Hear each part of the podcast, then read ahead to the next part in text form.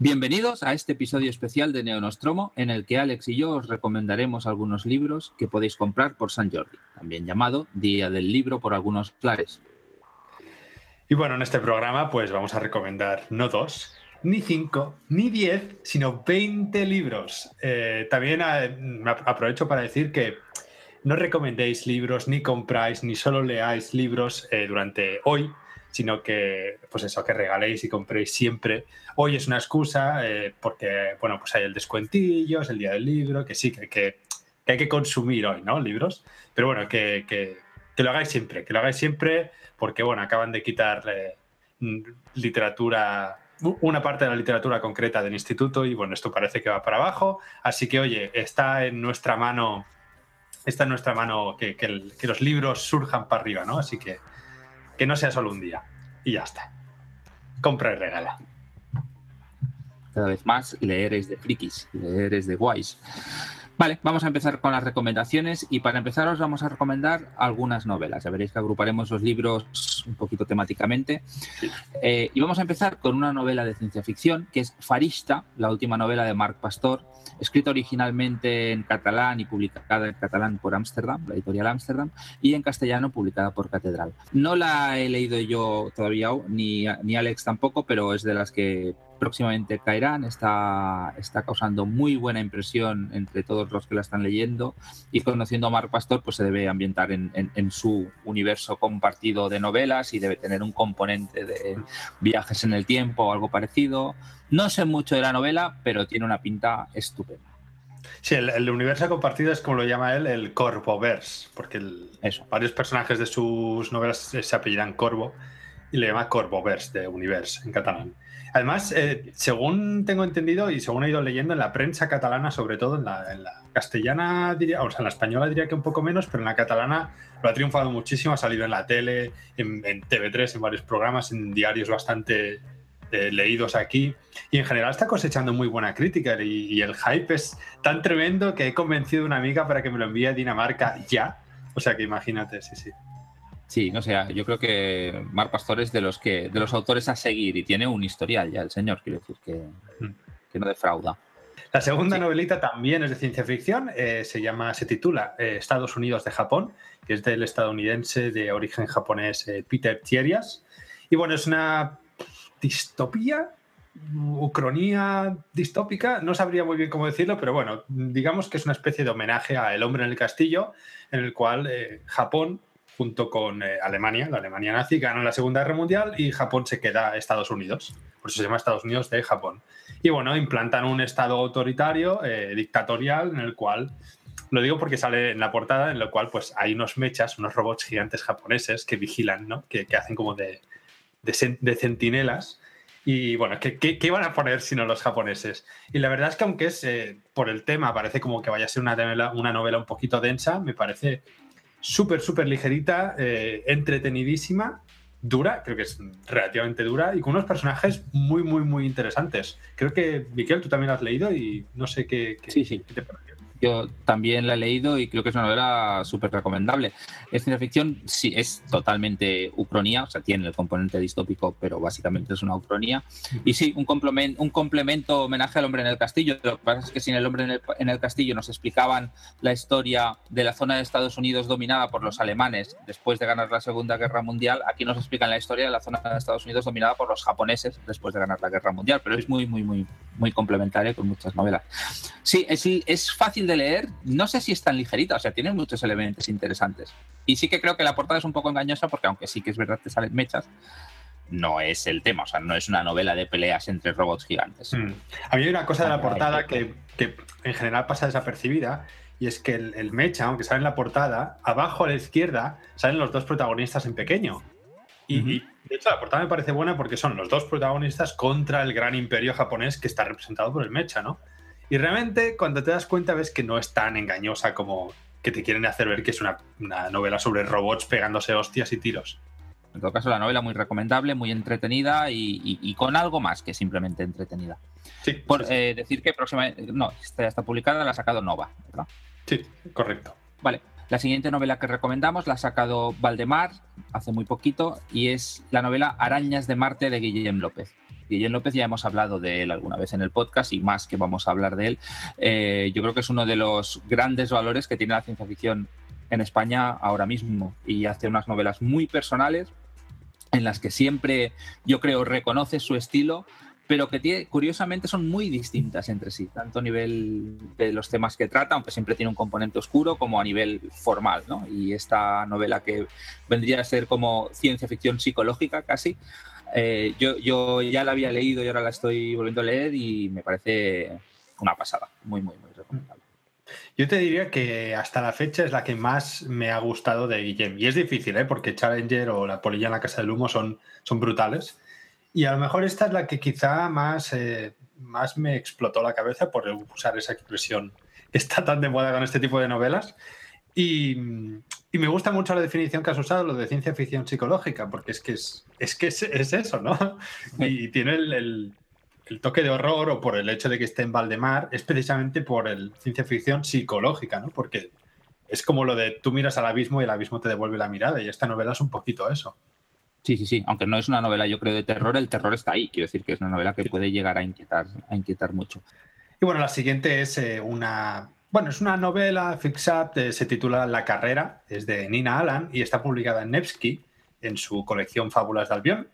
Y bueno, es una novelita de ciencia ficción que está compuesta por tres novelas cortas eh, y es una especie de fix-up porque digo que si habéis leído a David Mitchell hace un poco lo, mismo, ¿no? Eh, presenta tres historias separadas, pero las va interrelacionando según te va contando la siguiente y al final parece, parece, porque no voy a entrar mucho en detalles, que todas entran en un, en nexo en común y bueno, va un poquito sobre... Bueno, la carrera ya es un poco, te, dice un poco de qué va la cosa, es ciencia ficción, eh, no os quiero decir más porque es una novela de esas que es muy chulo ir descubriendo tú solo el tema y sorprenderte. Yo no la he terminado todavía, estoy más o menos por la mitad, pero la verdad es que no, uno, no debe haber sido nada, nada fácil de traducir. El estilo de Nina Alan es ese típico de, de inmersión progresiva, es decir, te cuenta muchísimas cosas continuamente, pero a la vez parece que no te cuenta nada. Y cuando llega a ciertos clímax o a ciertos puntos de la novela, dices, ostras, pero si es que, claro, ahora encaja todo, ¿no? Y miras hacia atrás y ves todo lo que te ha contado sin que te des cuenta. Y me parece que esto es súper complicado de hacer a nivel de escritura. Es, eh, me parece brutal. La verdad es que muy, muy bestia lo que hace esta señora. Sí, sí. Yo de Nina Alan solo he leído el de Las máquinas del tiempo, que también lo había publicado Nevsky en su momento, que era una novela que me gustó mucho y que yo creo que en formato se debe parecer por lo que explicas a esta, ¿no? También eran, no me acuerdo ahora si tres o cuatro novelitas cortas más o menos conectadas.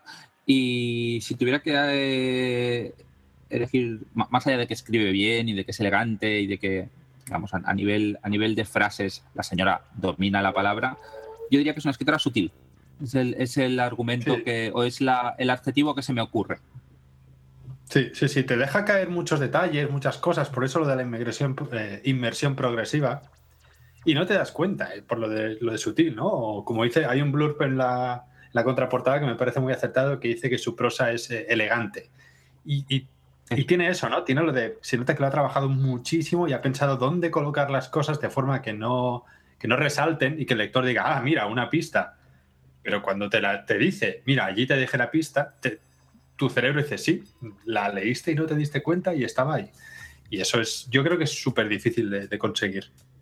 La siguiente novela que recomiendo, eh, tampoco la he leído todavía, pero es otra de esas que, desde el momento que salió, pues me llama, me llama mucho la atención.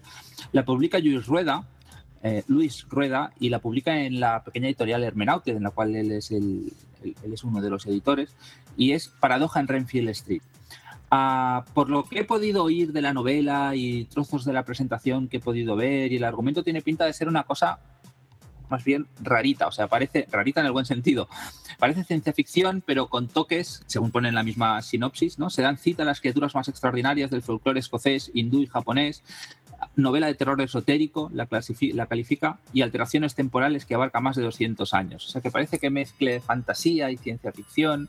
Yo por lo poco que podido leer de Lluís, eh, me gusta cómo escribe y me gusta su, imaginación y es una de estas que, por San Jordi tiene muchos números para, que la busque. No sé, yo creo que es de las que me podría arriesgar sin haberla leído a, recomendarla y, creo que no va a defraudar a nadie. Es una apuesta, pero creo que es una apuesta con, números de ser ganadora. Yo de esta a nivel personal no te puedo decir nada porque del autor, aunque sí que lo conocía por algunas otras novelas que, bueno, he visto, no he leído nada y de la novela tampoco es que no. Es, de hecho, ahora que la has mencionado, es la primera vez que escucho sobre ella, pero bueno, parece muy interesante y, y aunque desde Dinamarca va a ser difícil en papel, si está en digital es posible que sí que... Tiene, tiene otra novela que se llama El columpio negro. Sí, esa es la que me sonaba, esa. Que sale un dragón en la portada, también es de, ciencia, sí, sale un, dragón así como japonés o oriental. a mí me gusta bastante el diseño, que lo publicó con Tyrannosaurus, que es una novela thriller futurista con toques cyberpunk, me parece, y, con y de temática más o menos feminista que también tiene muy buena pinta. No sé, es de estos autores. Ya, bueno, ya sabes, ¿no? Hay veces que oyes hablar de una serie de autores así y dices, a lo mejor no lo he leído, pero ostras, me llama mucho. A mí con este es el caso. Sí, sí. Bueno, la siguiente novela es eh, Futuros Perdidos de Lisa Tuttle. Está publicada en Gigamesh y bueno, es una novela que tengo unas ganas tremendas de leer. Tampoco he leído todavía, pero bueno, de Lisa Tattel había leído Refugio en el Viento, que es, coescribió con, con Martin, con George R. R. Martin. Y bueno, según tengo entendido por la sinopsis y las reseñas que he leído, es eh, una, una, chica que se llama Claire Beckett, que en sus sueños puede vivir otras vidas, ¿no? Es una especie de, de novela de exploración de, de, de mundos paralelos o de realidades alternativas. Pero es una novela que utiliza esta, este tropo, este novum de ciencia ficción para, para reflexionar sobre todo sobre la culpa o la responsabilidad o la típica frase de ¿y si?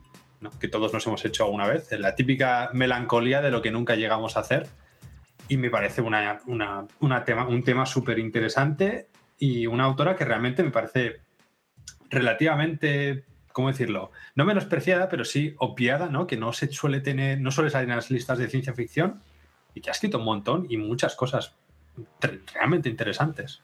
Bueno, sí, yo creo que la conoce la gente pues que ha, prestado una atención muy, muy activa, digamos, al género. Y diría que fuera de España sí que sí que es más conocida. Aquí no hace mucho Netscape publicó una antología suya, que la antología tenía unos añitos, que es Nido de Pesadillas, y era recopilación de relatos algunos de ciencia ficción, algunos más cercanos al terror y la verdad es que era, diría que lo sacaron el año pasado y era muy, muy, muy, muy interesante. Yo con aquella antología disfruté muchísimo. Esta tiene buena pinta, sin duda. Y además Gigamesh suele cuidar las traducciones y, además me consta que sienten cariño por la autora. Quiero decir que yo creo que estoy seguro que han hecho un buen trabajo. Sí, sí, sí. La verdad es que es, un, es una compra segura para, para San Jordi. Y bueno, eh, la siguiente novela es, una, es un bolsi libro, es una novela muy, muy, muy corta, creo que no llega a las 50 páginas, que se titula Clorofilia, de Cristina Jurado, y está publicada en eh, la editorial que acaba de salir, bueno, hace, hace muy poco, ¿no? Eh, Cerbero, quizá os suena si estáis así un poquito en el fandom, por decirlo así, pero bueno, en cualquier caso, es una novela que creo que en papel no llega a los 5 euros, es, bueno, es un regalo seguro eh, y bueno, eh, Cristina Jurado, alguna vez ya os hemos hablado aquí en el podcast, es una autora de, que vive en Dubai, de, ciencia ficción y fantasía. Yo diría incluso de, de, Weird directamente, ¿no, Miquel? ¿Le gusta explorar el Weird? Sí, sí. Cosas raras, cosas raras, vamos a dejar ahí. Em, yo, diría, yo diría ciencia ficción, pero ella seguramente diría Weird, entonces me parece bien, vale.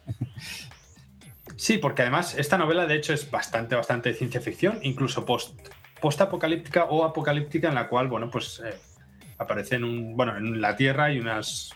Eh, no la he leído, ¿eh? estoy hablando de, lo que sé de memoria de la sinopsis, que me parece súper interesante. Bueno, en la Tierra hay, eh, los habitantes se protegen con una especie de cápsulas porque hay una, hay una especie de invasión de, pues de una flora alienígena y, y, hasta ahí, en una tormenta. Y es que si os cuento más, ya os digo, son 50 páginas de nada. Y eso, todo, parece que todo el mundo está enfermo, ¿no? Y me ha resultado muy, de hecho, característico que la autora viva en Dubái por el hecho de la tormenta como causa de esta apocalipsis que trae esta, esta planta invasora, ¿no? Además, también viene enlazado con una novela que os recomendaremos después. Y no sé qué más deciros de, clorofilia. Eh, precio, páginas y autora, yo creo que es compra segura de San Jordi. No sé qué opinas, Miguel. Yo creo que sí, no sé cómo de fácil va a ser encontrarla por las librerías, pero, pero sí. Ahora me toca a mí y voy a hacer una recomendación que es un poco tramposa en un programa que está dedicado a recomendar libros para encontrar en San Jordi, porque este libro para San Jordi todavía no habrá salido, pero sale inmediatamente después, sale el 27 de abril, ah, y como siempre los hay que van o que vamos tarde, pues no está mal tener una opción más. Y además el libro es tan bueno, es tan recomendable que, que, yo creo que es imprescindible. Este, yo creo que es de los que nadie que escuche el podcast debería dejarlo de lado. Se trata de un libro que no es nuevo, es El cuento de la criada de Margaret Atwood, pero que durante mucho tiempo ha estado descatalogado en español. Y ahora Salamandra, la editorial que ostenta los derechos, pues un poco aprovechando la oportunidad, y me parece buena idea, de que, eh, estrenan una serie de televisión, una nueva adaptación de esta historia en formato televisivo, ¿no? En Hulu, si no me equivoco, pues han aprovechado para reeditarlo. Salamandra ya, ya han ido editando libros de la autora últimamente, y digamos, no es que ahora les haya dado un ataque de oportunismo, pero está bien que aprovechen para sacar esto. El cuento de la criada es una distopía, es más, es, es una de las distopías modernas, digamos, clásicas, ¿no? Y con un tema concretamente feminismo. Yo diría que es uno de los libros paradigmáticos de lo que es el, feminismo en la ciencia ficción. Es un libro muy duro, explicado desde el punto de vista de la criada que da, que da título al libro, muy bien escrito, con mucha fuerza y que por lo que dicen, yo el libro lo he leído ¿eh? y me parece mm, fenomenal pero eh, la autora misma dice que, que, lo que está pasando ahora en Estados Unidos con la subida al poder de Donald Trump y esto, pues que de alguna manera le recuerda muchas de las cosas que imaginó en el momento de, ponerse a escribir el libro. Ya os digo, próximamente estrenan la serie, la que es, creo que valdrá la pena echarle un vistazo, pero el libro es un imprescindible. También aviso de que próximamente en mayo, en el otro podcast en el que participamos Alex y yo, el Spoiler Club, pues en directo comentaremos este libro como, como si fuera un club de lectura, que decir que si a alguien le interesa. A, nivel de trama, Miquel, porque yo lo estoy leyendo ahora precisamente para el Spoiler Club y no, has mencionado la bueno, sinopsis o trama del libro y me parece precisamente lo que quizá pueda ser más eh, gancho, ¿no? Porque es, es brutal, porque, eh, bueno, la, sociedad, hasta donde he leído yo, la sociedad parece estar estratificada de forma muy evidente y hay una serie de mujeres, eh, las criadas, que visten de rojo, que sirven para dar a luz. Punto. Simplemente. Su único propósito es dar a luz. Y, ellas son conscientes, muchas de ellas eh, lo rechazan, muchas de ellas lo aceptan, otras incluso lo desean. Y la protagonista es, una, es el típico personaje que, que lo cuestiona todo, ¿no? que sirve para cuestionar este, este régimen porque está tremendamente aceptado. El problema es que si te sales de ahí, pues los castigos son severísimos, muy duros. Y si no, a lo mejor me equivoco, ¿eh, Miquel, confundiendo lecturas, pero creo que incluso te pueden llegar a amputar miembros y cosas así. Sí, sí, sí. decir que la, cosa es que es, una sociedad, ¿no? Nueva Gilead, se supone, ¿no? Se supone que es una evolución de Estados Unidos que, que el partido que ha subido al poder legisla a partir de una interpretación literaria de una versión de la Biblia. ¿De acuerdo? Entonces, todas las leyes que utilizan se basan en alguna frase de la Biblia y es muy duro. O sea, la, no, sé de qué versión de la Biblia ahora, no, te sabría decir, pero entonces si la Biblia dice ojo por un ojo por un ojo, pues ellos van y te sacan el ojo según que hagas. ¿Sabes qué quiero decir? Y el papel de la mujer, en realidad no solo el papel de la mujer, tanto el papel de la mujer como el papel del hombre están súper, súper enclaustrados dentro de unos modelos de comportamiento muy concretos de los que es difícil salirse pero los hombres, sobre todo los hombres que tienen poder, pues lo tienen más fácil para encontrar, digamos, salidas. En cambio, las mujeres viven en una sociedad en la que su libertad es prácticamente nula. Y como tú dices, la, la, protagonista explica la historia en primera persona, en una especie de, como si fuera un diario, y aunque es verdad que ella es muy es muy crítica con todo lo que ve, es muy crítica de cara al diario, de cara a su comportamiento, pues ella tiene que, tiene que seguir las normas como, como todo el mundo. Entonces ahí está esta especie de contraste. Y, y, aunque sí que es verdad que está muy aceptado, lo que, una cosa que a mí me interesó mucho, que ya hablaremos en el Spoilers Club, es que no es una distopía como puede ser la de 1984 o Aldous Huxley o otras más modernas, digamos, que, que ya llevan siglos en funcionamiento, sino que ella ha vivido la transición, ella todavía recuerda cómo eran las cosas antes, ella ya era una adulta cuando vivía en nuestra sociedad, con lo cual tiene como esta especie de choque cognitivo, mientras que salen algunos personajes más, o se hace referencia a algunas mujeres más jóvenes que han nacido en el nuevo régimen. Y eso era interesante, porque ella tiene los elementos de comparación y ves un poco, pues cómo la presión social te hace un poco empezar a aceptar determinadas cosas o no. Yo creo que es, que es que tiene muchas lecturas. Es un libro que ahora tampoco quiero mm. extenderme mucho porque no es el espacio, pero, pero, pero es una pasada. Sí, lo, lo, lo comentaremos en más profundidad en el, en el Spoiler Club, vaya. Sí. Y bueno, cambiando de libro, como Alex antes ha recomendado dos seguidos, pues yo voy a hacer lo mismo, porque si no se nos descuadra el programa. Un poco hemos acabado ya con las novelas, aunque, aunque luego ah, dentro de algún apartado, también haciendo un poco de trampa, mencionaremos alguna. Uh, dentro de lo que son novelas en castellano, dedicadas a adultos, ya hemos acabado. Entonces ahora lo que os vamos a recomendar son unos cuantos libros, que ya sean porque son antologías o porque son recopilaciones de autor, básicamente son relatos, relatos de temática fantástica, ciencia ficción, fantasía, terror. Y el primero de ellos es El Zoo de Papel de Ken Liu, uh, que es un libro que ha publicado Runas hace muy poquito. Y, bueno, me parece que es un imprescindible, sobre todo a los que les guste la ciencia ficción, que Liu es uno de los autores más, más multipremiados de los últimos tiempos, con una producción de narrativa corta brutal, tanto en calidad como, como en volumen. Eh, con lo cual tiene mucho para escoger. Eso hace que cualquier antología como esta, que no sé si eran 10 o 12 relatos, cualquier conocedor de la obra a lo mejor hubiera elegido algunos relatos un poco distintos, pero en todo caso hay mucho y mucha calidad para escoger y me parece que esta da muy buena, refleja muy bien el tipo de temas que, que Ken Liu trata y que, y que le gusta pues escribir, ¿no? Él tiene origen chino-americano y, y, se basa mucho en, la, en las tradiciones chinas, pero al mismo tiempo tiene una mirada pues muy americana, escribe muy bien y, y, tiene muy buenas ideas. Yo creo que es de los, de los grandes escritores de narrativa corta que tiene la ciencia ficción últimamente. Yo no tengo nada más que añadir, la verdad es que estoy al 100% de acuerdo contigo. Ah, mira, a lo mejor mencionar que la, la, me parece que la edición que ha hecho Runas es súper chula. Han, han, respetado la edición inglesa y es todo como el libro blanco, en tapadura, con, con marcapáginas de seda. Lo digo por si lo pensáis como regalo, me parece me parece sí. un, como objeto, además de todo lo que ha dicho Miquel, como objeto me parece un muy buen regalo. Es más, yo, yo es un libro que, es, que lo he recomendado y, y, por una vez me han hecho caso gente que no lee ciencia ficción y les ha encantado. Hmm. Es, yo creo que es un libro de, de, que sí, es de ciencia ficción, pero que es un tipo de ciencia ficción que puede gustar a todo el mundo y que tiene, y que tiene contenido, que en el fondo lo que quiere es hacerte pensar o como mínimo conmoverte y lo consigue. Bueno, el siguiente es un libro de, japonés, eh, quería meter algo japonés. Es difícil porque se edita muy poco género fantástico japonés en España, sobre todo novedades, hay poquísimas. Pero bueno, este es eh, una antología también de relatos. Bueno, sí, sí, porque creo que los relatos los ha escogido la editorial, se llama Rampo, La mirada perversa, y es de Edogawa Rampo, publicado en Satori.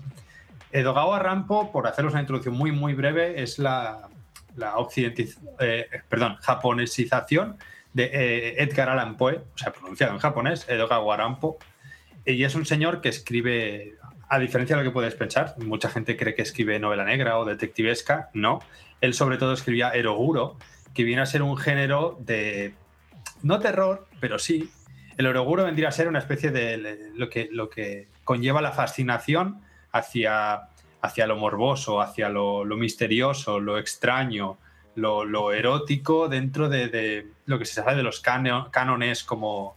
O sea, todo lo que entra dentro de tabús, todo cosas muy alienas a, a, la normalidad del día a día, viene a ser sobre lo que escribe Rampo. Y es, es un autor que ha influenciado muchísimo a, a, muchos autores, sobre todo de terror japoneses, entre los que podéis encontrar pues, el autor de, de Ring, ¿no? que, es, que es tremendamente popular todo, todo, todos ellos eh, vienen sobre todo del Eroguro, que más o menos se inventó, no lo inventó él, pero sí que lo perfeccionó eh, eh, Rampo. Por eso creo que esta antología además tiene para mí algunos de los mejores relatos del autor. Es, es un regalo para el, para el, que le gusten estas cosillas más raras como a mí. Eh, pues eso, interesante como mínimo. Muy bien, tiene, tiene buena pinta. Yo no soy un gran lector de literatura japonesa, pero este me lo apunto. Muy bien, el siguiente, la siguiente antología de relatos también es un libro peculiar, me parece. Eh, Alex decía para, para, gente que le gustan las cosas un poco más raritas, pues sin duda este yo creo que calificaría. Se trata de Bienvenidos al Bizarro, un libro que edita Orsini Press, ¿no? la editorial pues liderada por, por Hugo Camacho, y que de alguna manera agrupa una serie de relatos, una serie de autores, sobre todo, sobre todo internacionales, pero también hay alguno, pues aquí como por ejemplo Tamara Romero, que de alguna manera pretende eh, dar a conocer este género que él desde la editorial está impulsando bastante y que es el, bizarro, ¿no? El bizarro es una especie, él dice que es el, lo que era la sección de culto del videoclub, la de serie, la de serie más B, pues convertida en literatura.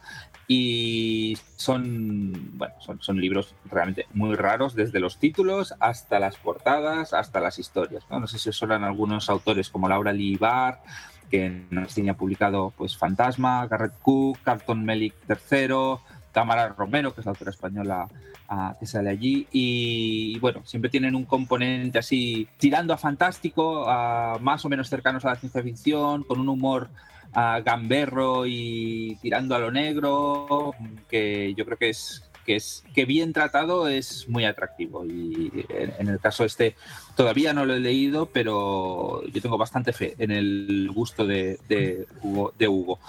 De hecho, si tuviera que lanzarme yo solo por iniciativa propia a la piscina del Pizarro, me daría terror lo que encontraría por allí. Pero que haya alguien que me haga de filtro, que es uno de los trabajos de los editores, ¿no? con, el, con el sentido del gusto que tiene, o el sentido del mal gusto bien entendido que puede tener Hugo en este caso, ah, me parece muy interesante.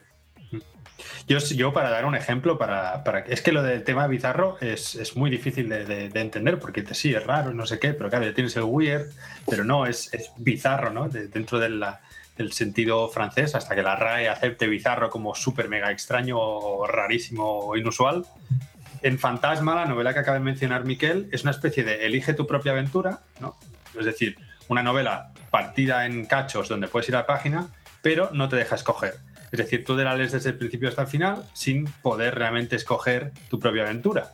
Pero la novela sí que está en pedazos. Y además eh, eh, es como una especie de novela negra con un fantasma, con... Bueno, es, como, hostia, ¿qué estoy leyendo? Pero cuando la acabas dices, joder, qué bueno. Qué bueno, ¿no? Lo que acabo de leer, porque encima eh, Hugo sí que es verdad que es lo que comentas, que escoge novelas muy bien escritas, especialmente buenas, porque claro, si, si te lees algo tan raro que, bueno, es un poco regulín, pues se te caería de las manos. Pero, por ejemplo, Carlton Melick III es un autor que tú ves los títulos de sus novelas y huyes. Huyes, porque yo qué sé, claro. el cangrejo de tres patas violador, yo qué sé, por decirte algo. Tiene cosas así como muy idas de la olla y te quedas. Y la novela que está editada en Orcini es, es especialmente buena, es muy buena. Es un, un relato sobre el pavor de quedarse solo durante la infancia, el terror propio a los padres como figuras de dominación y de, autoridad, bueno, y a la vez la falta de ellos, ¿no? Bueno, es igual, eh, lo, que quiero decir, eh, Bizarro, sí, leed, es guay.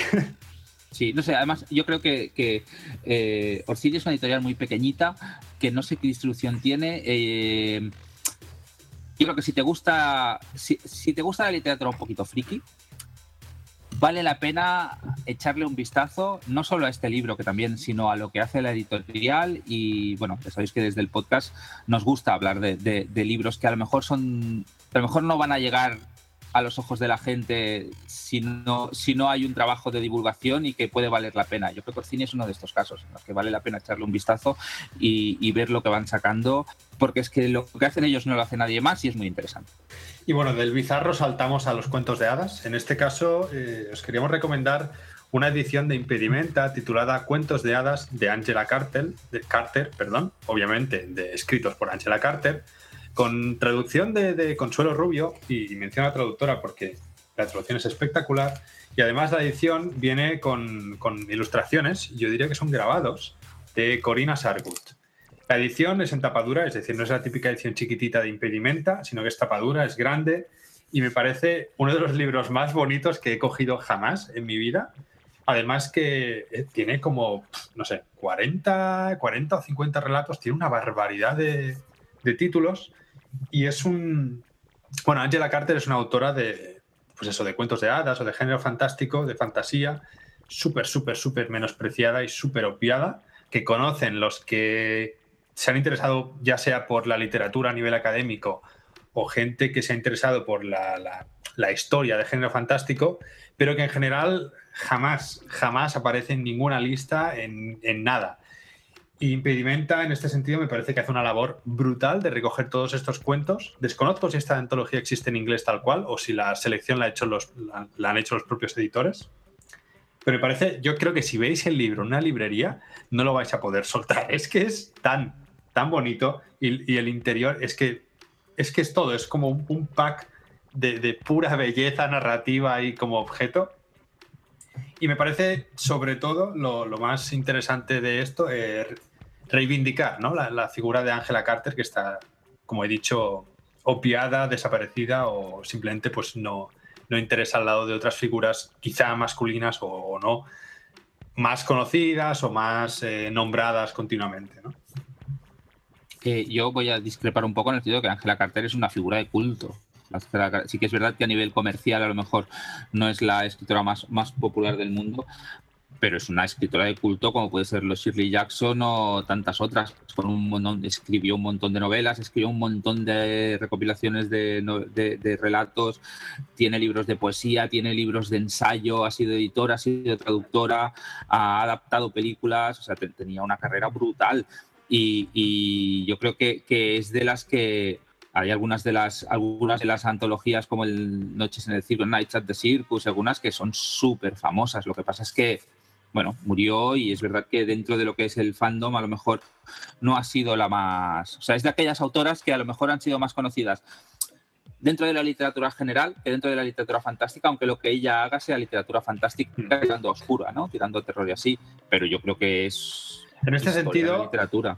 En este sentido, y tenía la respuesta preparada porque sabía que me ibas a decir ah. eso, me recuerda mucho a lo que ha pasado con la carrera, por ejemplo, de Ana María Matute en España. Es una autora súper conocida, que ha escrito muchísimo, pero siempre ha estado fuera de género fantástico y allí tampoco es que haya tenido, que sí, ¿eh? que hay ediciones de bolsillo y hay reediciones a porrón, pero siempre ha estado como un poco, me da la sensación, ¿eh? aunque sea una autora de culto, porque Matute yo creo que también es una autora de culto, o por lo menos se la suele mencionar como autora de culto, pero cuando haces eh, una lista o recomendaciones o te vas a la típica bibliografía, pues como que sí que te la mencionan, pero no, es, no te la mencionan como figura principal, que creo que es. Yo, creo, que yo creo que debe haber un efecto generacional, que generaciones más, más cercanas a la mía o más o, o aún mayores seguramente les es más familiar la figura de Angela Carter. Diría que aquí la publicaba Minotauro, además, que no ha sido precisamente que durante muchos años ha sido una de las principales editoriales de género fantástico. A lo mejor ahora no es tan popular, pero, pero precisamente era de las más comerciales, diría yo. Ya que me puedo equivocar a nivel de difusión y todo. Y eran los que tenían los derechos y los que la iban publicando. Lo que pasa es que a lo mejor ya tocaba reeditarla, que eso también pasa con los autores una vez mueren, ¿no? Que, si no se les cuida un poco a nivel editorial, pues se pierden. Es como el caso de Margaret Atwood, ¿no? que me parece una autora que con una producción brutal, pero que su cuento de la criada, que es una novela más, más popular, pues ha estado un montón de años descatalogada en España, cosa que me parece rarísimo. Sí, y más teniendo en cuenta que esta señora es premio príncipe de Asturias. Quiero decir que se supone que en este país precisamente eh, debería haberse le dado un impulso. Pues por ahí iba mi, argumentación con, con, Carter, vaya. Igual, de pues hecho, pasa también con, con, Joyce Carol Oates. Joyce Carol Oates tiene creo que una treintena de novelas traducidas, las podéis encontrar en De Bolsillo, pero parece que la gente como que la conocen cuatro, ¿no? Da esa sensación de... Y, y ella produce un montón, tiene, no sé si 100 obras o más publicadas en inglés. Pero bueno, da la sensación de que está como menospreciado, no sé, me da como lector esa sensación. De que vas a la librería y no la vas a ver. Vas a ver a Dolores Redondo, quizá, ¿no? Pero no vas a ver a ni a Ángela Carter. Bueno, pero ya estábamos en lo de literatura comercial o literatura más de, minorías, digamos, y ahí ese es un melón que no vamos a abrir. Venga, va, pasamos al siguiente entonces. Vale, el siguiente es el último libro de relatos que, recomendamos y se trata de Los peligros de fumar en la cama, eh, la nueva antología, y ahora matizaré lo de nueva, de Mariana Enríquez, publicada en Anagrama de Mariana Enríquez, eh, no hace mucho en este podcast, bueno, en un episodio anterior reseñamos otra antología que también sacó en Anagrama, que es Las cosas que perdimos en el fuego y que si recordáis nos pareció muy interesante, nos gustó mucho a los dos y de hecho le dedicamos un programa a entrevistarla a Mariana y diría aún que es de las mejores entrevistas, gracias a ella totalmente, no a nosotros, que, que hemos, que hemos podido publicar. Decía que matizaría lo de nueva antología porque diría que en realidad, aunque esta aparece ahora, es una antología que originalmente fue escrita antes que las cosas que perdimos en el fuego. Pero es el mismo tipo de bicho, un tipo de relato así de literatura fantástica, claramente se acercan al, al terror, ¿no? Aquí la comparan con Shirley Jackson, con Thomas Ligotti, con Cortázar también, y no sé, son relatos que no son especialmente largos, que siempre inquietan y que yo creo que, bueno, vale mucho la pena. Este libro es de los que tardaremos más o tardaremos menos, pero que acabaremos reseñando también en el programa. Además, eh, creo que la, antología que reseñamos aquí en el, en el, podcast, la de las cosas que perdimos en el fuego, eh, ha cosechado una popularidad brutal a nivel internacional, sobre todo en países hispanohablantes. No sé, en España, creo que no tanto, pero en Argentina o en, países latinoamericanos ha sido brutal. Tanto que está traducida al inglés. Yo ayer mismo fui a, buscar un par de libros a la librería y la vi, The Things We Lost in the Fire, de Mayara Enrique. Y me parece súper raro. Es que decir, hay casos contadísimos, ¿no? De que se traduzca un autor hispanohablante al inglés eh, tienes que ser un autor pues, de renombre, con cierta popularidad y, demás, porque además ha salido en editoriales que no son editoriales independientes inglesas. Y creo que es un, ejemplo. ¿Cómo? Pero ha salido en editoriales que, yo creo que se mueven, y no lo digo en sentido cínico, ¿eh? pero que se mueven en los círculos adecuados. Anagrama es una editorial culta, digamos, ¿no? Que, sí, no, no, me refería a la, inglesa, ¿eh? me refería a la, editorial que la ha traducido. Y lo, quería mencionar solo como ejemplo de, que es una autora sello de calidad, que podéis ver que, no es cosa nuestra, ¿no? que, sino que está cosechando mucho éxito. Y el resto suscribo todo lo que ha dicho Miquel. Y bueno, ahora pasamos, hemos dejado ya los relatos atrás, los, los eh, que vienen siendo los libros de relatos, antologías o, tomos recopilatorios, y vamos a hablar de, novelas, de novelas juveniles, para aquellos que os apetezca eh, una novela enfocada más a, un público juvenil o si quieres regalar un libro a, algún amigo más joven, bueno, lo que sea. Y la primera de ellas es, eh, aunque nos van a pegar, Miquel, por decir esto y catalogarla así, pero la primera de ellas es una que hemos reseñado en el podcast y también hemos entrevistado a los autores, eh, Herba Negra, o Hierba Negra. Por desgracia solo está en catalán todavía, de Massive Garzón, y está publicada en Fanbooks. Digo lo de que nos van a pegar porque ellos mismos en la entrevista dijeron que ellos no la escribieron como, como novela juvenil. Yo tampoco sabría decir si es novela juvenil, pero sí que creo que, que podría estar enfocada hacia un público juvenil que la podría disfrutar muchísimo. También adulto, ¿eh? Miquel y yo la hemos leído, creo que a los dos nos ha gustado mucho. Pero creo que es un muy buen regalo para aquellos jóvenes que quieren empezar a leer algo más crossover, ¿no? Entre medio de juvenil y adulto, pero que no llega a ser ninguno de los dos además es ciencia ficción, es post, bueno, es apocalíptica, ¿no? Porque el apocalipsis está sucediendo. Eh, se desarrolla una especie de planta que puede vivir en cualquier ecosistema, bajo cualquier condición, y empieza, pues, obviamente, a dominar la Tierra. Y los protagonistas, que son unos universitarios, eh, pues mientras lo van descubriendo, tratan de, de, intentar sobrevivir a las consecuencias, ¿no? Tampoco son héroes y no lo pretenden ser, y me parece una novela súper, súper interesante que tiene su parte especulativa, su parte de profundización de personajes y, un regalo chachi para San Jordi. Sí, estoy de acuerdo. El... Yo también dudaría en clasificarla estrictamente de novela juvenil, me parece que funciona como novela adulta, pero que como novela juvenil yo creo que también debe funcionar. Y me parece un, buen libro a regalar a un, a un adolescente o a un adulto jovencito que, pues, que le gusten este tipo de libros. Muy bien. Eh, la siguiente sí que es claramente juvenil y para una franja de edad pues más, más, más en la línea de lo que es leer Harry Potter, digamos. Y no voy a recomendar exactamente un libro, sino una serie de, de cuatro libros o de cinco, no estoy seguro si ya ha salido el, el, último, que son los libros de Alcatraz, de Brandon Sanderson. Brandon Sanderson es, es, muy conocido entre los aficionados al género fantástico porque Primero porque escribe una cantidad de libros al año que es, mm, bueno, totalmente imposible de entender. Pero además porque es muy entretenido. Yo creo que no es un gran escritor en el sentido literario, pero que sí que es un gran narrador en el sentido de, saber explicar una historia que te atrape y que juegue con las convenciones y que, y que te mantenga interesado. Los libros de Alcatraz son una cosa que se aleja un poquito de lo que él suele escribir y que de hecho yo, yo he leído los, los cuatro primeros y son como una especie de, de Harry Potter gamberro en los que se descubre una conspiración en la cual el mundo tal como lo conocemos es un engaño creado por un culto, por una secta de bibliotecarios malvados, de bibliotecarios malignos o diabólicos, que manipulan la información, de manera que, por ejemplo, entre Europa y Estados Unidos hay todo un continente oculto, pero como ellos son los responsables de, de, controlar la información, nunca se publica un mapa en el que eso salga. Nunca ningún satélite los fotografía porque ellos editan la información.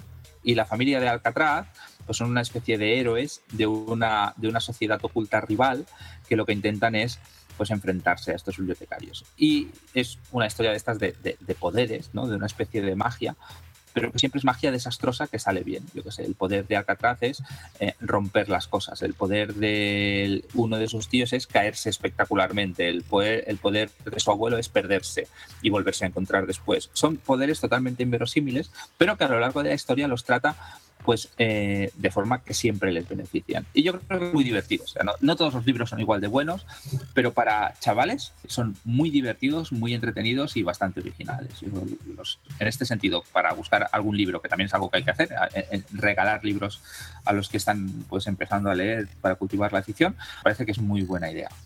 Los ha publicado Ediciones B en el sello. ¿Qué, sello es, Alex? Esto lo vas a saber. Es el sello juvenil, sin límites. Y bueno, ya que tengo la palabra, pues eh, no he leído ninguno de Alcatraz todavía. Eh, les tengo muchísima curiosidad y ahora que están los cinco, sí que es posible que me los lea de golpe, porque siempre me ha interesado mucho lo de los superpoderes de mierda, ¿no? Lo de tener un superpoder que es un superpoder de mierda, como por ejemplo, yo qué sé, levitar un 75%. O, o el superpoder de quedarte calvo al momento y ya, ¿no? Estas cosas a mí siempre me han hecho mucha gracia y creo que voy a, me voy a reír mucho con estos. Había una que tenía el, superpoder de despertarse teniendo una cara horrible. Claro, estas cosas a mí me hacen mucha gracia. ¿eh? Son tonterías, pero, pero me ganan. Y bueno, pues ya hemos terminado juveniles. Tenemos solo dos, que no están mal. Y vamos con un, bueno, uno que es solamente una recomendación, es una autobiografía. Queríamos meter también algo que no fuera estrictamente ficción, y en este caso es El diario de la princesa o El diario de la princesa, que también está en catalán, de Carrie Fisher, que lo publica Nova o Ediciones B en su sello en catalán. Y me parece una autobiografía súper chula, ya no solo para los frikis de Star Wars, sino porque también es un, un manifiesto feminista y a la vez creo que cualquier friki en general que le guste ya sea el cine o, Star Wars o, quiera conocer la vida de esta señora, creo que es su autobiografía más personal y donde reflexiona sobre todo en... Bueno, hace aparte del manifiesto feminista, hace un ensayo de, somos humanos y cometemos errores. Y Carrie Fisher, todo que desde los 18 años o 17 cuando empezó a rodar Star Wars se considera una persona muy feminista, pues caía en ciertos tropos, en ciertos errores. Eh, y tuvo una vida bastante ajetreada y además eh, da mucha penita, da mucha penita la lectura eh, porque pasó una vida eh, súper dura y bueno, me gustan las autobiografías, creo que a Miquel también le gusta leer autobiografías de autores. Y yo que sé, me parece súper interesante, además se lee muy rápido, en un par de días te lo has leído. Y te deja reflexiones que duran, que duran bastante. Sí, me gustan las autobiografías cuando, cuando me gustan. Digamos que hay muchas que no las acabo, ¿eh? pero a mí la, biografía cuando es interesante, cuando me está enganchando y me explica cosas pues, que te hacen pensar así, sí que me parece interesante. Vale, a esta le yo no, no, no, la he leído, pero le echaremos un vistazo. ¿Quién la publica? Ediciones B, en Nova. Ediciones B, vale. Y para acabar, nos quedan cuatro recomendaciones que hemos pensado que nosotros tendemos a leer bastante en, versión original y novedades en inglés y creo que cada vez hay más gente que hace eso y aunque quizá no son los más fáciles de encontrar cuando sales a pasear por San Jordi por el día del libro, pues no, no, queríamos quedarnos sin mencionar algunos libros que todavía no han sido traducidos al español, aunque algunos de ellos lo van a ser pronto. El primero de ellos es un libro que, entronca con algunos de los temas que mencionaba Alex en, en, el libro de Carrie Fisher, en el sentido del feminismo, que es un libro de Cameron Harley. Precisamente el libro es The Geek Feminist Revolution, ¿no? la, revolución de las geek feministas, ¿no? no, no, sé, eso el pobre desgraciado que le toque traducir el libro, que traduzca el, geek como, como toque. The Geek Feminist Revolution es una, es una especie de antología o recopilación de, ensayos o artículos más o menos extensos que Cameron Harley eh, fue publicando en su blog pues, durante los últimos años. Muchos de ellos, si no todos, siguen estando publicados en el blog en, inglés, porque algunos lo he utilizado yo, yo en clase para comentarlo, de hecho. Aunque el título sugiere que es un libro sobre el feminismo, y ciertamente lo es, no es solo sobre eso. Los ensayos son muy variados y, y tocan muchos palos, lo cual hace que no a todo el mundo le vayan a interesar por igual los mismos, los mismos ensayos, pero, pero también yo creo que le, da, que le da interés, sobre todo por el estilo provocador y cercano, pero, pero muy racional pues, de argumentación que tiene Harley. Habla mucho sobre el género, sobre lo que significa ser escritora, sobre todo en Estados Unidos, sobre estrategias de, difusión del libro, sobre estrategias narrativas, sobre el feminismo, sobre las diferencias, sobre los retos que se encuentran las escritoras por el hecho de ser mujer, incluso sobre el sistema sanitario en Estados Unidos, que no tiene absolutamente nada que ver a, con el resto, con temas, con temas ya veréis muy, muy, muy diversos. Yo creo que es un libro que se lee muy a gusto, que siempre hace pensar, que es provocador y que tiene una relación innegable con el género, aunque no sean en todos los ensayos, y que, aunque solo sea por estimular la discusión, eh, es interesante para todo el mundo. Yo creo que es uno de los que, de los que me voy a hartar de recomendar en el momento que aparezca en español, que lo saca Runas, ¿no? Si no me equivoco. yo de este no voy a comentar nada porque, bueno, me tocará traducirlo a mí, todavía no he empezado.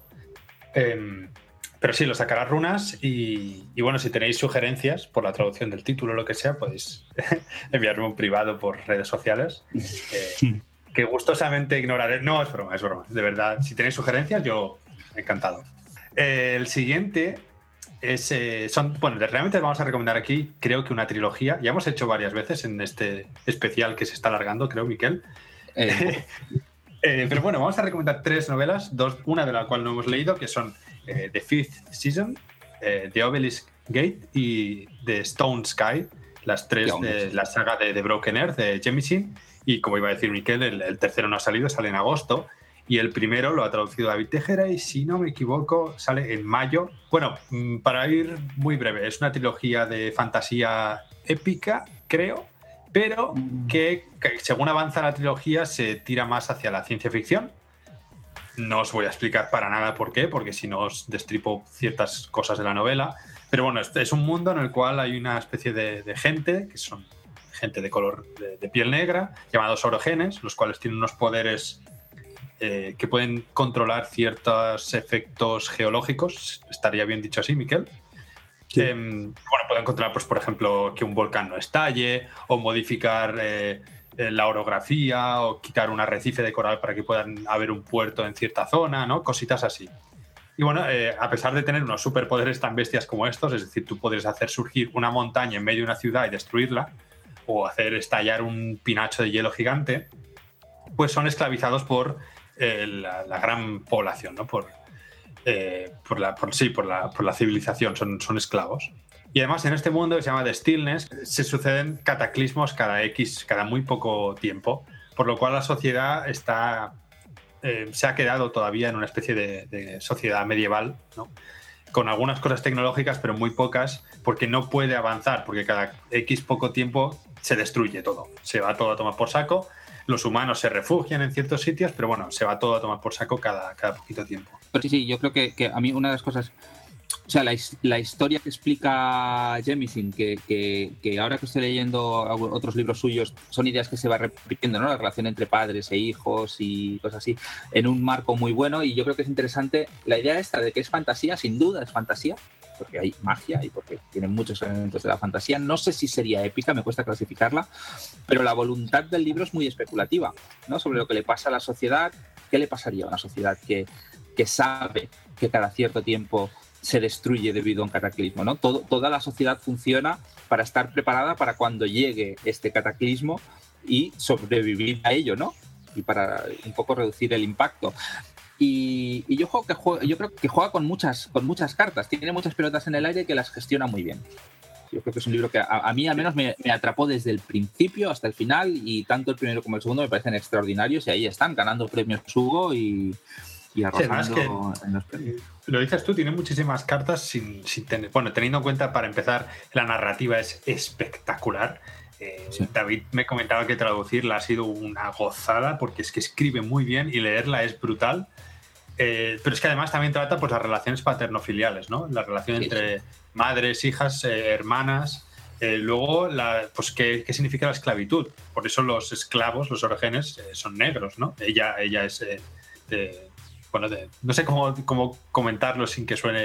Ya no sé. Bueno, la, cosa, la cosa es que en el mundo este hay, mucha diversidad racial y eso juega un papel importante. Sí, yo creo que dejándolo ahí hemos definido bien la novela y me parece una súper recomendación. Sí, esta, como va a salir en castellano, pues todo el mundo va a poder llegar a ella prontito, pero, pero, pero escribe muy bien la señora. Si, si sois de los que leéis en inglés y os gusta el género, por favor, esta no la dejéis escapar, que, es, que, que es que mola mucho. Mm. Muy bien, el siguiente es un libro que yo todavía no he leído, pero que también va a salir, me parece, pronto en castellano. Está creando mucho impacto entre los lectores pues, en Estados Unidos y los que lo han leído ya aquí. Está ganando premios y es The Long Way to a Small Angry Planet de Becky Chambers, ¿no? el, largo camino hacia un planeta pequeño y enfadado. es una especie de, fantasía, no de fantasía, no, perdonadme, una especie de space opera más o menos gamberra, ¿no? Con un toque de humor que no, que no llega al Douglas Adams de, del, autoestopista galáctico. Y que, bueno, no sé, yo todavía no lo he leído, pero, pero, pero debe tener su cosa cuando la, señora la publicó como libro autopublicado, llamó la atención de una editorial como Thor y, la publicó, digamos, para el, para el amplio público del género fuera de España, dentro de España no es tan amplio el público, y publicó esta y la, segunda novela, que es, ¿cómo se llama? Common Orbits, órbitas comunes o algo así, que diría que es la segunda parte de, esta ah, saga, que es el Wayfarer. A close, a close and Common Orbit. A Close and Common Orbit, ¿no? Sí, una, una órbita estrecha o, cercana y, común. Sí, además lo, de ah. common, lo de Common tiene que ver porque hay una especie de mancomunidad galáctica y, bueno, hace referencias no sé, o sea, ciencia ficción pura, ciencia ficción con naves espaciales y planetas y cosas así, sentido del humor. Cosas así, está bien. Calidad, sí. ¿no? Yo estas de estas, a mí a veces me, gusta también recomendar libros que, no he leído pero me llaman mucho la atención, este es uno de ellos. Y bueno, para finalizar ya, por fin, eh, otra saga, esta es una biología titulada, bueno, el primero se titula To Like the Lightning y el segundo es Seven Surrenders de Ada Palmer eh, la saga se llama Terra Ignota y si no me equivoco es una biología. Yo me he leído el primero y la verdad es que sudé sangre para leérmelo. ¿Por qué? ¿Es malo? ¿Es duro? No, es porque es una, creo que es una novela que trata decenas de temas diferentes, eh, cambia de estilo porque, bueno, por cosas de la, novela, el estilo cambia y te tienes que volver a, a, pasar la, la el proceso de inmersión dentro de, de diferentes secciones de la novela, pero bueno, voy a citar a, Elías Conbarro, eh, Odo en Twitter, en su blog, con una frase que yo creo que, que, la define totalmente y vais a dejar de escuchar lo que opino yo, pero escuchar lo que opina otra persona. Dice, es inteligente, extraña y totalmente hipnótica, pero sobre todo es única y completamente diferente de cualquier cosa que me haya encontrado anteriormente. Y de hecho, Elías dice que está entre sus novelas de ciencia ficción preferidas de toda su vida que ya es decir, ¿eh? Bueno, y ya está. Con esto hemos llegado al 20 novelas recomendadas. Queríamos hacer un programa de 15 minutos y no sé cuánto va a durar al final cuando lo editemos, pero un poquito más, me parece. Bueno, pues hasta aquí la recomendación de San Jordi. Espero que nos, os hayan gustado nuestras recomendaciones. Hemos intentado coger la, mayor variedad posible, eh, idiomática, racial, de género, de, de nacional internacional, de formato, de todo, vaya. Y bueno, esperamos que, os haya resultado interesante. Sí, eso siempre es un placer estar aquí dándos la lata y efectivamente hemos intentado un poquito que haya, que haya libros para todos los gustos y que a nosotros también nos gustaran. Entonces, esperamos que, que esperamos haber tenido éxito en nuestro intento y que al menos alguno de los libros que os hemos recomendado os acaben cayendo por San Jordi.